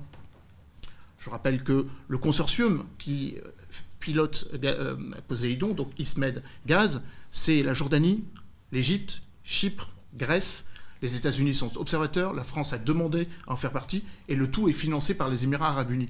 Est-ce qu'il n'y aurait pas là, finalement, une sorte de contre-activisme contre l'offensive gazière et pétrolière turque qui ferait que les entreprises françaises, et là on en revient à Total, euh, pourraient euh, s'entendre avec les entreprises russes, au moins pour limiter cet activisme tout à fait récent de la part euh, de la Turquie. Je rappelle que on a beaucoup parlé de Wagner. Wagner s'est positionné pour défendre coûte que coûte le champ pétrolier déterminant puisqu'il produit 300 000 barils jour de Charara à côté de Sirte et que la ligne rouge de la Russie, c'est qu'on ne touche pas à ce champ pétrolier. Donc est-ce qu'il n'y a pas là, sur la question pétrolière, aussi paradoxalement, une coopération euh, Ce que vous dites euh, me semble assez euh, plein de bon sens parce que il est évident qu'on ne va pas exploiter, et je pense que la plupart des acteurs qui sont partie prenante dans cette affaire le savent très bien, on ne va pas exploiter cette immense réserve de gaz, pétrole euh, au milieu de la Méditerranée euh, s'il y a la guerre entre euh, les différents participants. Donc oui, que chacun montre ses muscles, qu'il y ait des, observations entre frégates et que les Russes bah, aient choisi un côté dans la guerre libyenne et les, Turcs un autre, et que par euh, je dirais, euh, groupe interposé, il y ait des affrontements, certes, mais je pense qu'in fine, euh, il y a tout intérêt effectivement à faire une, une paix. Vous l'avez évoqué entre, entre la Russie et, la Turquie, c'est toujours elle s'est manifestée au moment de la Syrie, elle s'est manifestée pour à plein de niveaux. Hein. Je ne vais pas revenir sur tous les épisodes de la guerre, euh, de la guerre de Syrie que, Fabrice connaît très bien aussi, euh, parmi les moments les plus douloureux. Je pense en particulier à la bataille d'Alep, euh, où là, oui, il y a eu chacun faisant pression sur ces différents acteurs sous son contrôle. Eh bien, la Russie et la Turquie ont permis grosso modo, on dira, à la plus grande métropole et au poumon industriel de la Syrie et du Moyen-Orient, qui est, cette, ville d'Alep, de retrouver, dans un état effectivement assez pitoyable, mais euh, de retrouver euh, une forme de, enfin en tout cas euh, d'absence de, de conflit. Voilà. je pense qu'il faut tous ces acteurs vont être euh, vont être euh, mises à contribution. J'imagine que euh, le dossier libyen sera encore, va encore empoisonner, on va encore avoir des combats, mais la défaite, ou en tout cas le, recul du général Haftar, a remis d'une certaine façon, rebattu les cartes, puisqu'on avait imaginé à un moment que Haftar pouvait conquérir Tripoli, ça ne s'est pas produit. voilà, donc chacun a montré ses muscles, euh, il va y avoir, il y a eu cette période de conflit en Libye, euh, il y a eu cette, euh, oui, cette, euh, comment dire, surprenante, ce surprenant retour de la Turquie et cette position très agressive de la Turquie. Et je, je, souscris totalement. Je voulais juste compléter ce qui a été dit tout à l'heure, quand à propos des deux aéroports et du financement et de, du fait que la, la, Turquie avance aussi ses armes économiques en Afrique, on est au-delà d'un néo-ottomanisme. voilà, l'empire ottoman n'est pas jusqu'à Bamako. Donc euh, voilà, donc la Turquie a vraiment l'intention d'être un partenaire, elle a besoin d'être considérée sans doute. Je pense qu'en France, on la néglige un peu trop de ce point de vue-là, et que euh, voilà, et qu'elle a une position agressive, mais que Erdogan, euh, peut-être la comparaison avec Mussolini était assez juste, mais il y a peut-être a peut-être un compromis à, trouver, ou en tout cas il y a voilà, la Turquie veut une part du gâteau. Euh, il est évident qu'il faut, il faut pouvoir euh, proposer un cadre euh, qui permette justement à tous ces pays d'exploiter ou en tout cas de, pacifiquement ces, zones et peut-être pour le bien-être de tous les pays de la Méditerranée ou en tout cas d'un certain nombre. Voilà. Évidemment, j'ai quand même envie de lui poser une question qui a été évoquée tout au long de, notre conversation sur le changement de paradigme qui voudrait que les États-Unis délaissent le multilatéralisme et dans un cas très particulier qui est celui des opérations de maintien de la paix. Le président Donald Trump a réduit de 200 millions de dollars par an la contribution au sein de ce qu'on appelle DPKO, le département of Peacekeeping Operation. Alors même que les États africains demandent que le G5 soit transformé en une mission onusienne sous chapitre 7. Est-ce qu'il n'y a pas là, au niveau du multilatéralisme, au niveau du Conseil de sécurité, une approche convergente entre la France et la Russie pour mettre un petit peu euh, les États-Unis, euh, finalement, comment dire, les, les en faisant en sorte que euh, alors que le Conseil de sécurité euh, va, euh, va avoir des pays, euh, a toujours des pays africains forts. Je rappelle que l'Afrique du Sud est encore membre du Conseil de sécurité pour l'année à venir, dans la perspective évidemment de la présidence de l'Union africaine assurée par Cyril Ramaphosa. Est-ce qu'il n'y a pas là, au niveau du multilatéralisme et plus précisément au niveau du Conseil de sécurité, un appui optimal faisant que la Russie peut peut-être amener un certain nombre de pays à soutenir euh, l'internalisation de, la résolution du conflit au, Sahel. Je dis cela quand les États-Unis. Internationalisation. Internationalisation. Je dis cela alors que les États-Unis sont toujours présents au Sahel, mais il me semble que, à travers la dronisation, à travers le recours à leur propre SMP, ils sont dans une logique de ce qu'on appelle le light footprint, être présent, mais pas forcément avec des troupes américaines. Est-ce qu'il n'y a pas le même phénomène qui est en train de se produire, de wagnerisation de l'autre côté, quand on sait par exemple que Eric Prince s'intéresse, Eric Prince, le, patron euh, de Blackwater, euh, devenu Académie, s'intéresse beaucoup à la privatisation de la coercition. Est-ce qu'il n'y a pas là, sans doute, euh, avec la Russie, une sorte de manière de dire qu'il faut que le multilatéralisme et que les États soient encore présents face à la tentative ou la tentation de privatiser la sécurité, qui, je sais, touche un domaine, et je vous donne la parole, qui vous est particulièrement cher, qui est lié au fait qu'il y a de plus en plus d'exactions qui sont commises par des milices, qui sont commises par les forces armées elles-mêmes, et qui sont d'une certaine façon un, élément moteur à la régénération du phénomène de la remise en cause de l'État. Est-ce qu'il n'y a pas là aussi un domaine sur lequel la Russie et la France pourraient en tout cas avoir des points de vue convergents? Dire qu'il y a quand même un acteur au Sahel euh, qui a un rôle majeur, et euh, notamment en ce qui concerne euh, le gaz, c'est quand même l'Algérie. Hein. Le rôle de l'Algérie dans la géopolitique sahélienne est aussi peu visible qu'important. Hein. Ça, il faut absolument pas l'oublier. Hein. C'est un acteur essentiel dans le, dans, le jeu, dans le jeu sahélien, et effectivement, par rapport à ces équilibres. Dans les, absolument. Dans, dans, c'est pour ça que je dis un, mais, mais et, pas uniquement au niveau multilatéral aussi, au sein de l'Union africaine, le rôle de, de, de, l'Algérie est très important.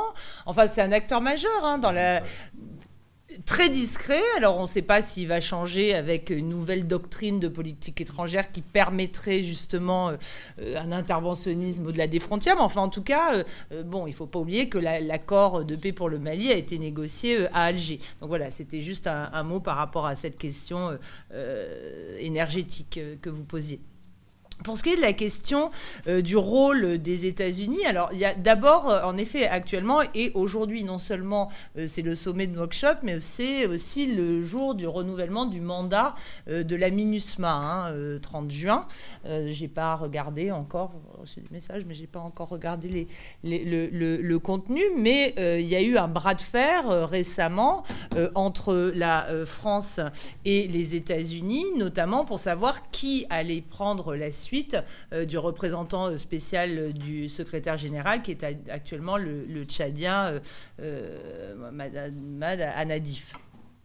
Euh, donc, il euh, euh, y, a eu cette passe d'armes entre la France et, les Nations Unies sur le mandat. Fallait-il réduire le volume de la mission? Et en effet, les Russes ont plutôt été un allié de la France de ce point de vue-là. Mais en revanche, il faut savoir que la France a absolument besoin de la présence américaine pour pouvoir poursuivre son opération actuelle au Sahel. Et que ça a été l'un des enjeux. Et vous posiez la question de savoir à quel moment la France avait pu influer sur les États-Unis. Moi, il me semble qu'il y a eu une capacité, là, au cours des derniers mois, à infléchir la position américaine qui consistait à dire qu'elle voulait drastiquement réduire sa présence au Sahel, y compris peut-être en fermant la base d'Agadez de, drones, hein, justement.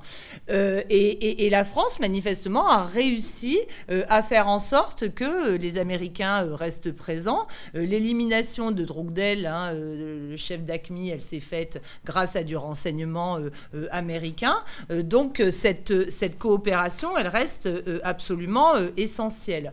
Sur la question de la privatisation, moi, il ne me semble pas que c'est un phénomène qui est nouveau. Hein, depuis 15 ans, 20 ans, il y a cette euh, tendance euh, à l'externalisation. Il ne parle pas de privatisation, mais bon, il y a des, sociétés comme DynCorp, hein, notamment, qui étaient déjà très présentes quand euh, l'objectif des États-Unis et de, la France aussi d'ailleurs hein, n'était pas d'entraîner des forces contre-terroristes, mais d'entraîner des forces de maintien de la paix. À l'époque, des concepts recamp, des concepts SIRI, hein, on s'appuyait déjà sur des sociétés militaires euh, militaires privés euh, dans la, euh, du, côté, du côté américain, notamment pour faire de la formation et de, et de la maintenance. Il faut à tout prix soutenir les États les institutions. au sud de la Méditerranée, au Sahel, éviter qu'on ait des États faillis qui se multiplient, parce que là, ça va vraiment être, être la catastrophe pour tout le monde. donc, il me semble que sur cette base de, de soutenir euh, les États, euh, les États en place. Euh, il ne faut plus parler de régime change et compagnie. La, démocratie, ce n'est possible que s'il y a du développement, et il ne peut y avoir de développement que s'il y a une stabilisation. il, faut, il faut être très clair. Donc, il faut d'abord stabiliser tous, ces, tous ces pays, renforcer les États. et ça, c'est, à mon avis, une bonne base de coopération. Euh, euh, entre, entre l'Europe, euh, la France et la Russie. Je suis absolument d'accord avec Fabrice, mais à mon avis, le problème est que nous, les deux, nous pensons qu'il faut stabiliser la région, il faut soutenir les États, les institutions, il faut le faire plus, plus stable et plus puissant. Mais notre interprétation des institutions sont différents et notre interprétation des États sont différents. Nous avons besoin de ce dialogue sur les institutions euh, et sur euh, les États. Qu'est-ce que c'est que l'État euh, proche-orient? Ce n'est pas une question euh, seulement académique, mais c'est une question très appliquée. et l'autre question et l'autre possibilité de coopération, c'est le système régional.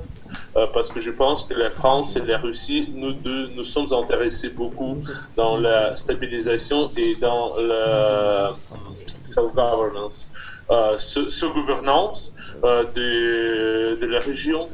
Je pense que nous avons besoin de dialogue et de quelques, peut-être quelques actions, quelques actions collectives sur la pour euh, construire euh, cette euh, architecture de la sécurité régionale.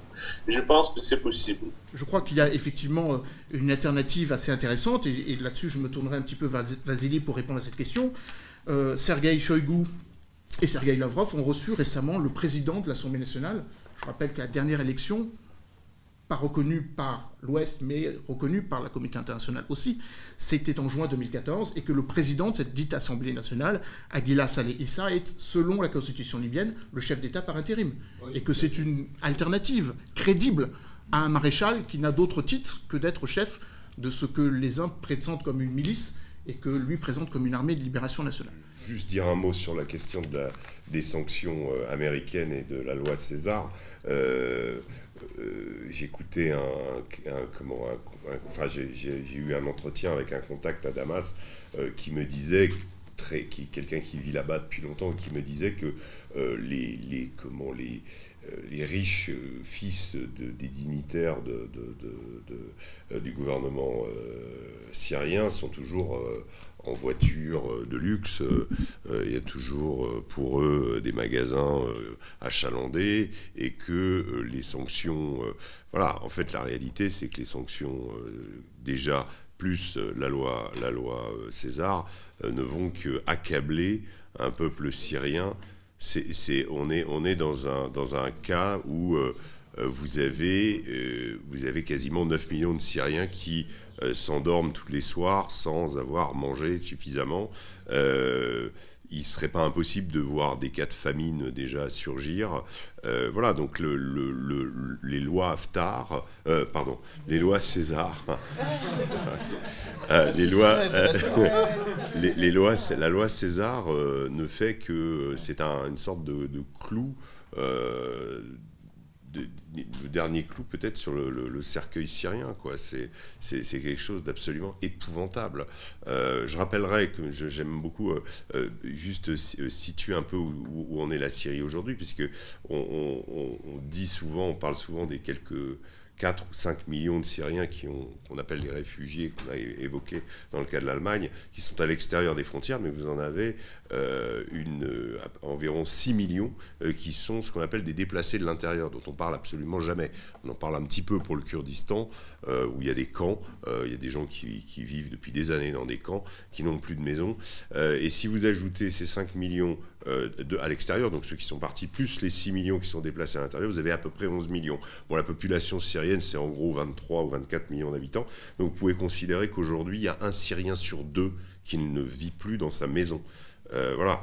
Donc vous ajoutez des sanctions à ça, vous empêchez les gens de commercer avec la Syrie, vous privez la Syrie euh, de toute possibilité de revivre ou en tout cas de se reconstruire je ne sais pas si les chèques émiratis euh, et les Saoudiens derrière euh, euh, qui veulent prendre leur part au gâteau, je ne crois pas que la Russie ait les moyens financiers, on l'a évoqué, de reconstruire la Syrie. La Chine a conclu quelques timides accords pour refaire des zones industrielles à Alep. Je ne sais pas du tout où ça en est aujourd'hui, mais il y a eu des, tentatives comme ça, mais c'est résiduel. donc voilà, donc on, est dans un, dans un pays où voilà, vous avez la guerre n'est pas allée dans notre sens, donc on va vous affamer. Et, je conclurai par ça parce que souvenez-vous du droit d'ingérence humanitaire. Euh, tel qu'il avait été édifié par, euh, par Bernard Kouchner et euh, médecin du monde à l'époque. La guerre du Biafra. On est intervenu au Biafra parce que les gens crevaient de faim. On est intervenu en Éthiopie parce que les gens crevaient de faim. Là, on intervient pour affamer les gens ce qui est quand même assez hallucinant, dans l'espoir hypothétique que ces gens qui se baladent en, comment, avec des bagnoles de luxe, euh, finalement finissent par en pâtir, alors qu'ils n'en pâtissent absolument pas. Et, que Bachar el-Assad décide finalement de dire, bon voilà, je vais céder le terrain. Non, c'est complètement hallucinant. Donc c'est vraiment l'inverse euh, de ce qu'on a pu faire jusqu'à présent. En fait, euh, je veux quand même vous, vous sensibiliser sur une chose. la plupart des groupes dont on parle combattants de la Zawad, ceux qui ont fait allégeance au gouvernement, ou euh, les GATT, ce qu'on appelle les groupes armés terroristes qui sont dans la zone euh, des trois frontières, euh, n'ont pas comme objectif, c'est très important ce que je vous dis là, n'ont pas comme objectif de venir faire un djihad global et de venir se faire sauter avec leur ceinture d'explosifs ici ou de l'attaquer. Non, non, non, non, non. Mais c'est très différent de ce qui s'est passé avec Daesh. C'est-à-dire que même le IGS, qui est euh, l'État islamique dans le Grand Sahara, euh, qui regroupe euh, sous la houlette d'un type qui s'appelle El Sarawi, donc un ancien du, Front Polisario, c'est-à-dire un ancien laïc, un peu à la manière des, mecs de, de des, comment, des anciens cadres de, Saddam Hussein qui rejoignaient ou qui se, qui, se coalisaient avec les radicaux dans la clandestinité pour faire Daesh. Donc là, on a le même phénomène, mais ce ne sont pas, euh, si vous voulez, leur but est de créer de l'instabilité locale, de faire ralentir l'activité dans des régions, euh, plus d'ailleurs qu'aujourd'hui que de se, confectionner des califats. C'est-à-dire, euh, les califats, bah, ils peuvent être attaqués. Du coup, tout à coup, ils ont un territoire à défendre. C'est beaucoup plus difficile face à l'armée française, notamment, face aux armées européennes. Mais leur objectif à ces gens-là n'est pas de euh, former des combattants pour les envoyer Je parle de, des Africains. Non, ils viennent se mettre au vert. Euh, non, c'est pas la même chose. franchement, je, je, vraiment. Ils ont la double nationalité. Ils font ah ben, vous croyez, si vous voulez croire ça, il n'y a pas de problème. C'est un vrai problème. Moi, j'ai posé la question à Florence Parly, qui a essayé de convaincre son homologue suédois d'envoyer des troupes spéciales, des forces spéciales suédoises, en disant, euh, le type me dit, euh, oui, je, veux qu'on les combatte ici pour qu'ils ne viennent pas chez nous. Et j'ai dit à Florence Parly, c'est pas vrai. Ils vont pas venir chez nous, ces gens-là. Et elle m'a, elle m'a regardé en off, elle m'a dit Oui, mais comment voulez-vous que je convainque euh, des, des, comment, des partenaires européens si, si je leur tiens pas ce discours-là, globalement? Voilà. Je vais pas la citer parce qu'elle me l'a dit un peu en off. Mais euh, la réalité. Non, non, mais, mais c'est vrai, c'est vrai. Euh, non, mais. Je vous dis des choses intéressantes, quoi. Donc. non, mais ne croyez pas, ne, croyez pas que euh, voilà, sur cette zone-là, je pense qu'on est d'accord, euh, leur, but, c'est de créer, de déstabiliser leur pays, de déstabiliser le Mali, de, créer des zones euh, entières dans lesquelles ils peuvent prospérer, dans lesquelles ils peuvent appliquer la charia. Charia qui, entre parenthèses, est parfois bien acceptée par les populations. Il faut, faut, regarder ça. Parce que la loi de Bamako, elle est vécue comme corrompue parce que euh, voilà et la charia bah, c'est euh, la loi de Dieu donc euh, et puis la charia elle peut régler des problèmes non non mais voilà mais c'est bien différent que par rapport au projet de Daesh qui était lui d'exporter le djihad de porter le, le, fer dans ce que les théoriciens de Daesh appelaient le ventre mou c'est-à-dire l'Europe où il était facile d'accéder, où il était facile de trouver des bases arrières, Molenbeek, etc., etc., euh, certains quartiers de, Toulouse, par exemple, où ils pouvaient trouver des relais et ils pouvaient attaquer, parce que leur but, c'était une conquête du djihad global. Là, on n'est pas du tout dans la même problématique. On est face à des groupes qui profitent de dynamiques locales, euh, qui vont instrumentaliser certains groupes ethniques contre d'autres, euh, de façon justement à profiter de cette instabilité. Mais l'objectif du Sahel, de, ces groupes-là, n'est pas de venir en Europe. Voilà. Autant que nous, l'hyperpuissance, l'hégémonisme de la Chine, que ce soit dans son environnement immédiat, celui de l'Asie centrale, ou en Asie orientale. Je rappelle que 85% de la population de Vladivostok est chinoise et que c'est un grand, grand sujet de préoccupation, notamment pour le foncier qui est totalement racheté par la Chine aux dépens de la Russie. Merci à ceux qui, nous ont fait l'amitié d'être présents. Merci à Vasily euh, et à Fabrice.